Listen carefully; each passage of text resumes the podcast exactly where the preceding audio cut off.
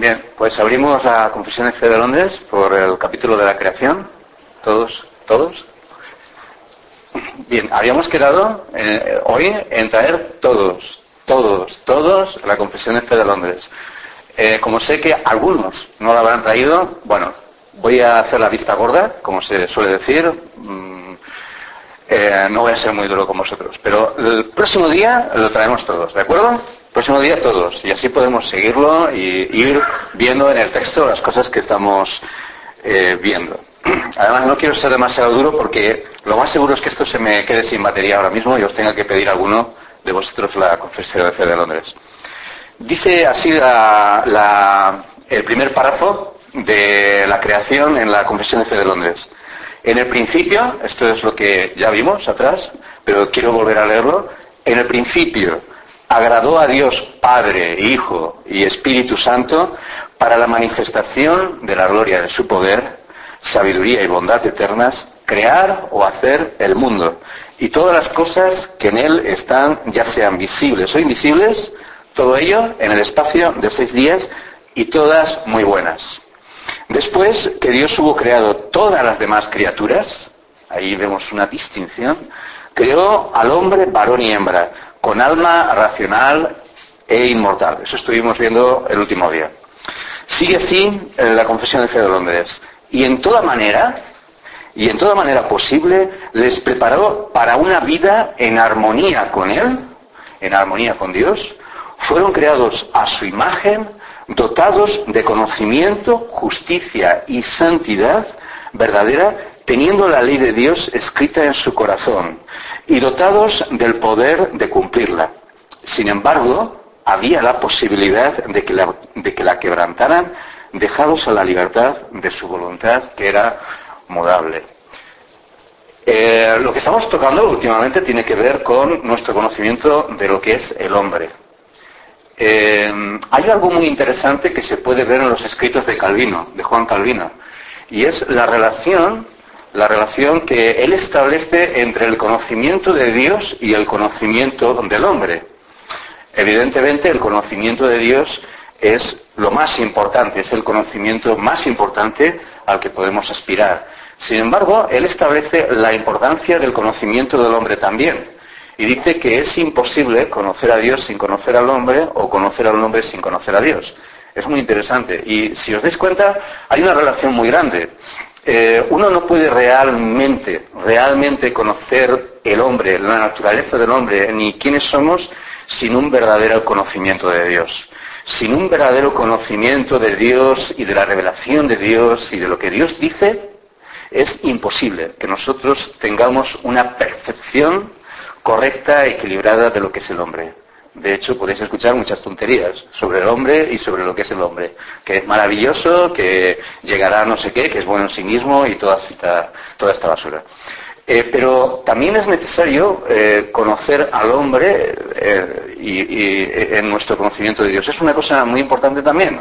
Puede parecer como algo secundario, es algo secundario, por supuesto, pero está relacionado con nuestro entendimiento de Dios. Así que cuando estamos considerando estas cosas que tienen que ver con la naturaleza del hombre, que es el hombre, eh, su constitución, cómo Dios lo creó, cómo es en la actualidad, estamos eh, tocando cosas eh, muy importantes que van a estar relacionadas con la doctrina de la salvación, con la doctrina de la soberanía divina, de la gracia divina y también con nuestro entendimiento de Dios. Estamos tocando algo muy, muy, muy importante.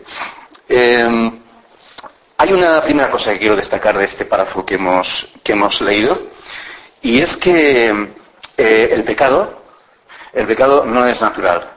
El pecado, la situación en la que se encuentra la raza humana en la actualidad, no es natural. La muerte no es natural. El alejamiento, la enemistad contra Dios, el que el hombre no tenga la capacidad de obedecer a Dios, ni quiera, ni pueda, eh, que sea una raza caída, esto no es natural.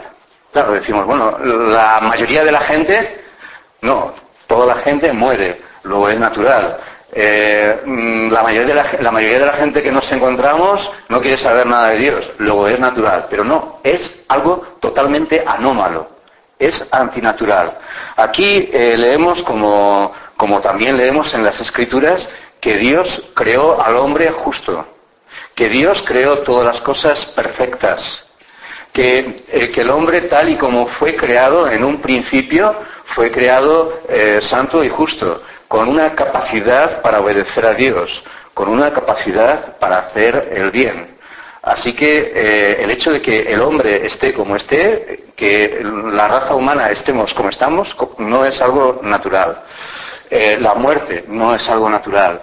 Hay mm, eh, iglesias, si seguramente habréis escuchado, algunas iglesias, especialmente iglesias negras en Estados Unidos, que tienen la costumbre de que cuando alguien muere, pues en el funeral hacen una gran fiesta, porque es una gran celebración, ya que eh, era una persona creyente, el difunto, entonces lo celebran, hacen un bailes, cantan y, todos se alegran y se felicitan, porque a fin de cuentas no va a, un lugar mejor, no va con el Señor, eh, no es algo mucho mejor, así que se alegran de ello. Tenemos que ver la muerte, tenemos que ver la muerte como eh, una gran maldición. Eh, es verdad que la fe cristiana, es verdad que la salvación, es verdad que Cristo ha, quitado el aguijón de la muerte, que es el pecado, es cierto. Pero aún así, la muerte sigue siendo una maldición.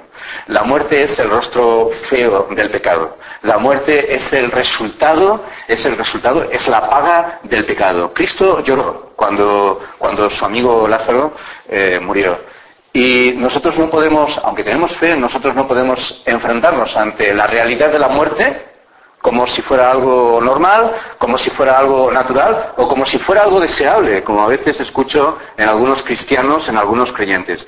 La muerte es verdad que es mejor, porque es mejor estar con Cristo que, estar ausente de Cristo. Para mí, eh, el morir es ganancia, decía Pablo. Así que en cierto sentido es así. Pero no se les olvide que en otro sentido la muerte es una maldición, es la paga del pecado, no es algo natural, no es algo que debemos de entender como algo positivo, no lo es y nunca eh, lo será. El, hombre eh, fue creado para vivir. Eh, la muerte entró, dice en Romanos capítulo 5, la muerte entró por el pecado, el pecado entró por un hombre. Así que antes no existía el pecado, antes no existía la muerte. Eso es lo que leemos en la confesión de fe de Londres. Cuando venía para acá, eh, no sabéis la cantidad de muertos vivientes que he visto por ahí, zombies, brujas, eh, esqueletos, eh, espectros y otro tipo de, cosas por todas partes. Es natural del hombre banalizar, banalizar algo que no debería ser banalizado es una fiesta esta, ¿no? Una fiesta esta que viene en realidad ya de comienzo ya empieza mal, ¿no? Porque está totalmente entrelazada con la veneración de los santos, en cierto sentido, bastante sentido, con la veneración de los santos eh, católica. Pero eh, vemos cómo se mezclan otras cosas, cómo se muestra, cómo se muestra con la manifestación, el festejo eh, del ser humano al que tiende por naturaleza eh, se han mezclado también algunas costumbres de Estados Unidos y ahí vemos como, una banalización, una banalización de algo que no deberíamos ver como algo normal, como algo natural. Es algo terrible, la muerte. También el pecado. A veces nos acostumbramos demasiado al pecado. Incluso los creyentes nos acostumbramos demasiado al pecado. El pecado parece natural, es algo común. Todo el mundo peca. Todos los creyentes, todos los cristianos pecamos. No existe ningún ser humano que no peque. No habrá posibilidad en esta vida, mientras estemos en esta vida, en este cuerpo, en esta situación, en que no pequemos. Siempre pecaremos. El pecado será una realidad, una realidad de la que no nos desprenderemos hasta que no venga el Señor Jesucristo. Solamente entonces, solamente entonces seremos semejantes a Él. Solamente entonces. Sin embargo, aunque esta es una realidad que no podemos eludir, no debemos de ver el pecado como algo normal. No debemos de ver el pecado como algo a lo que hay que acostumbrarse. Debemos aborrecer el pecado. Debemos de ver el pecado como algo maldito, como algo maldito, como algo no natural.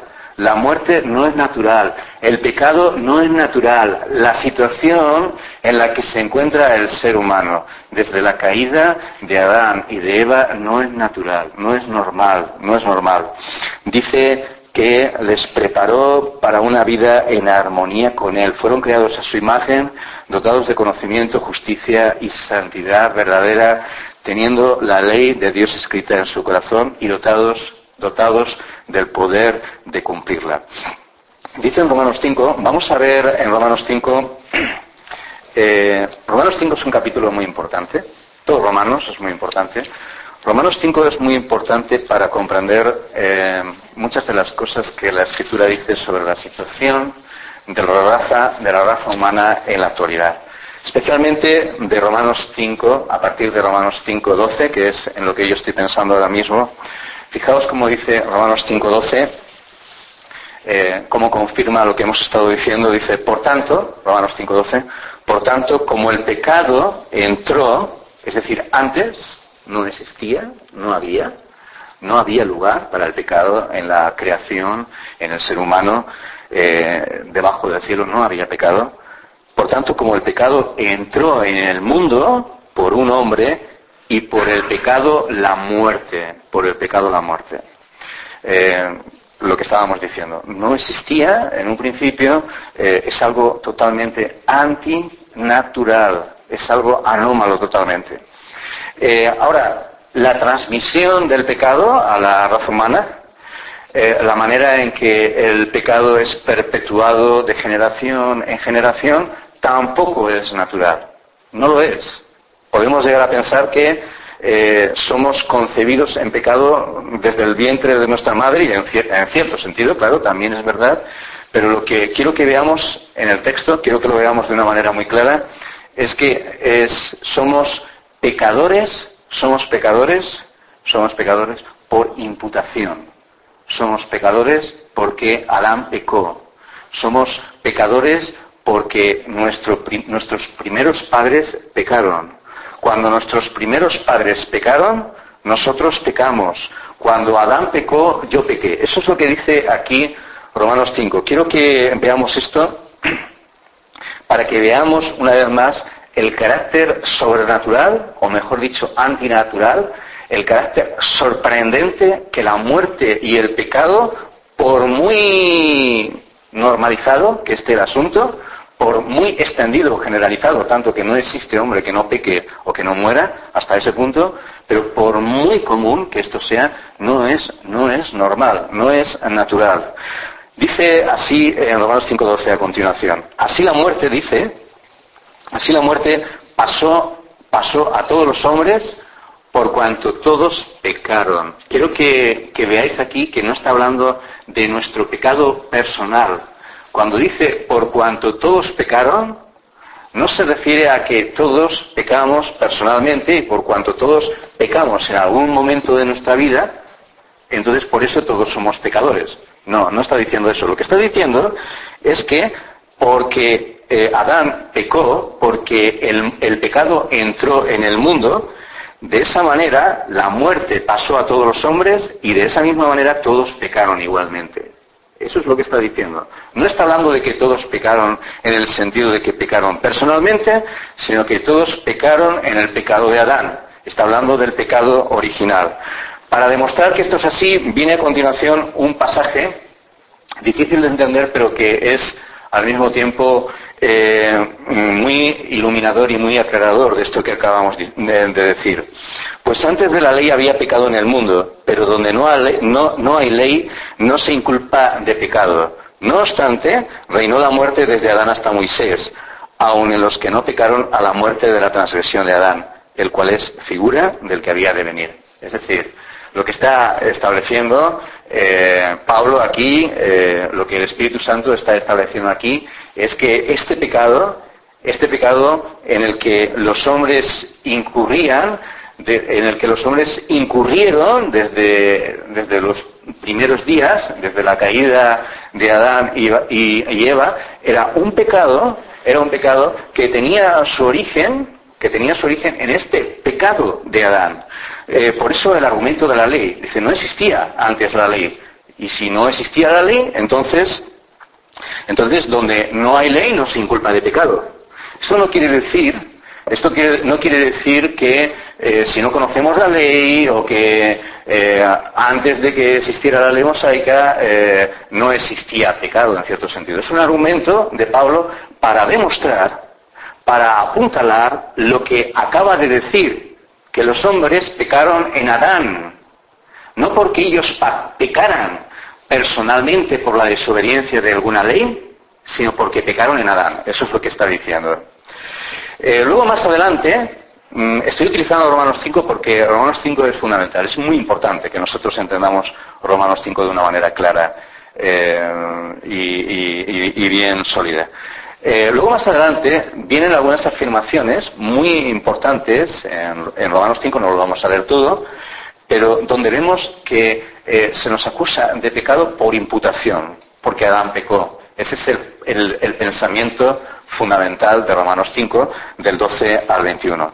Dice el 18, 5, 18. Así que como por la transgresión de uno vino la condenación a todos los hombres, de la misma manera, por la justicia de uno, vino a todos los hombres la justificación de vida. Es decir, porque Cristo obedeció, nosotros somos justificados.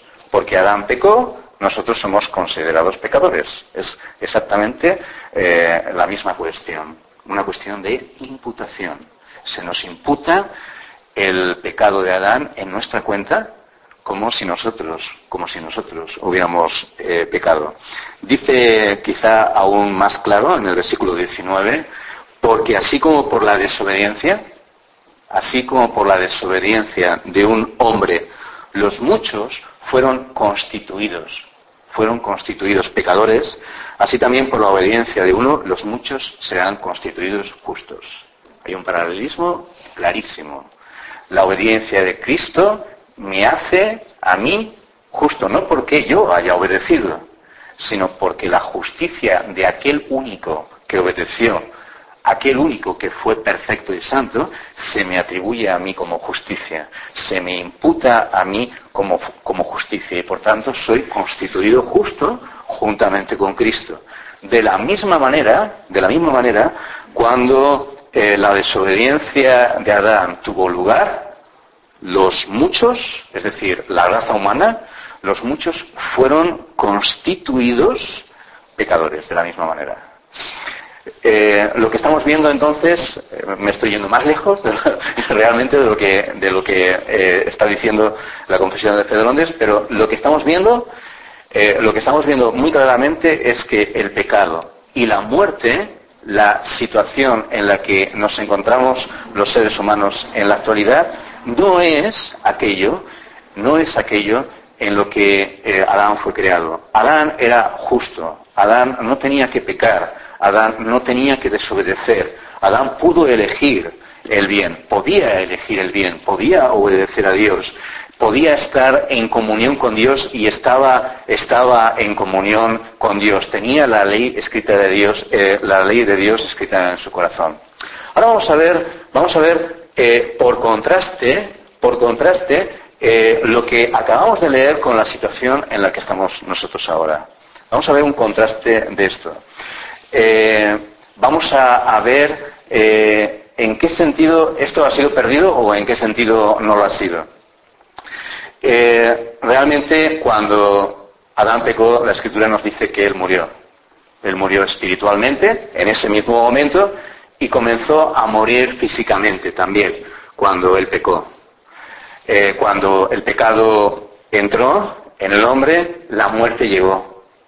Eh, la paga del pecado es muerte, muerte física y muerte espiritual. Eh, así que, como nos encontramos, en la actualidad la raza humana es en una situación de muerte, de muerte. Muerte física, y a ello vamos viajando, eh, y también muerte espiritual, lo cual implica alejamiento de Dios, enemistad con Dios, desobediencia a Dios, incapacidad de hacer el bien, etcétera, etcétera.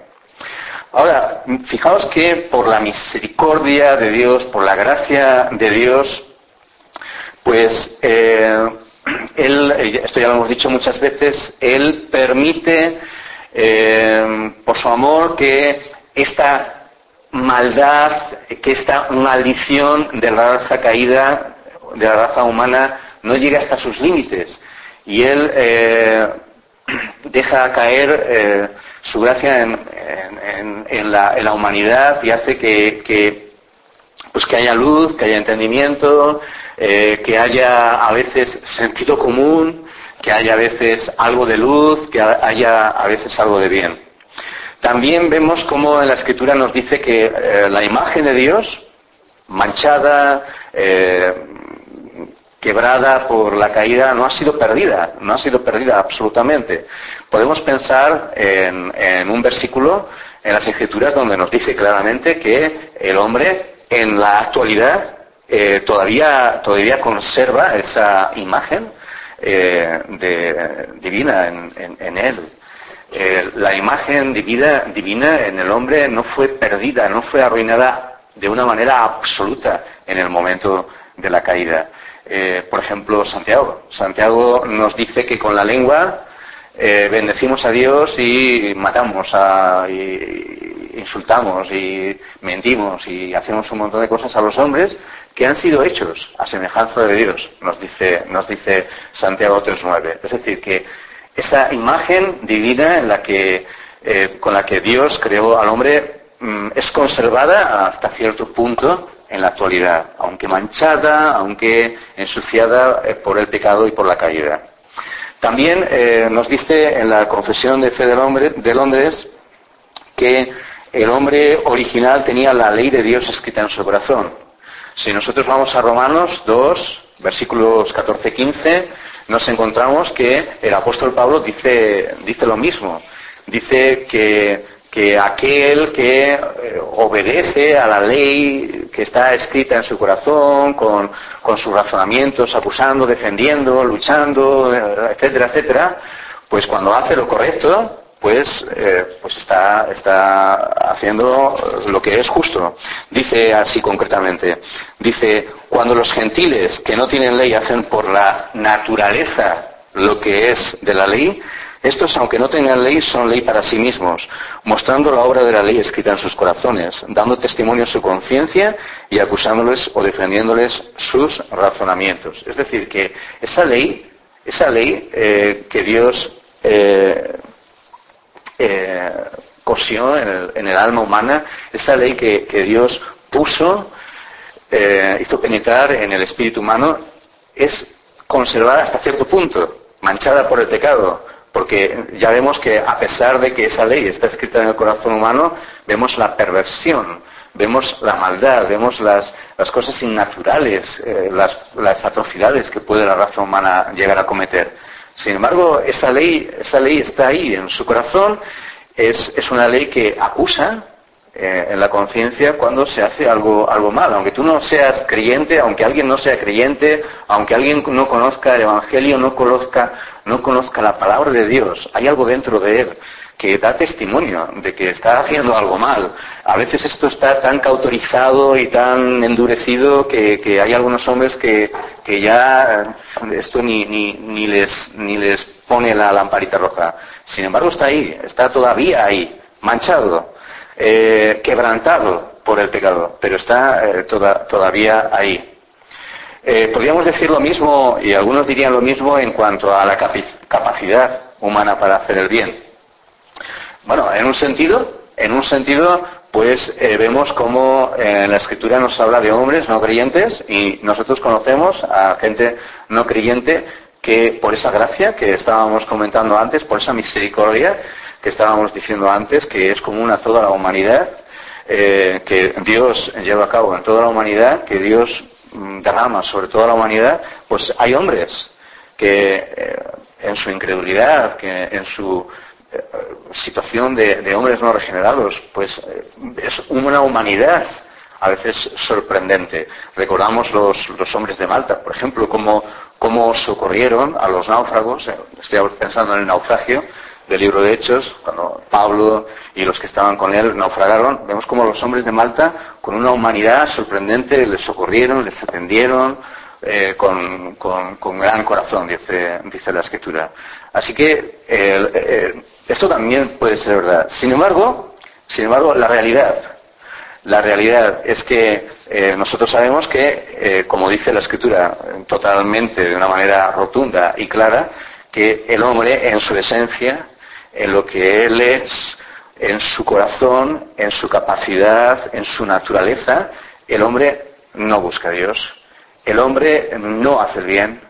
El hombre corre y está dispuesto a correr a derramar sangre está eh, ávido de mentir y de engañar con su lengua. Eso es lo que nos dice eh, Romanos 3. Así que lo que somos, lo que somos hoy en día, en comparación a lo que era Adán, a lo que era Eva antes de la caída, lo que somos hoy en día en contraste, en comparación con lo que el hombre fue creado en su origen. El hombre es un hombre, es un ser humano caído, sin capacidad para hacer el bien, a no ser por la gracia de Dios y por la misericordia de Dios, sin conocimiento de Dios, sin capacidad para conocer a Dios, no como Adán, que paseaba, que paseaba con, con, el Señor por el jardín y tenía comunión con Él y le conocía personalmente, sin capacidad de conocer a Dios, sino es por la gracia de Dios,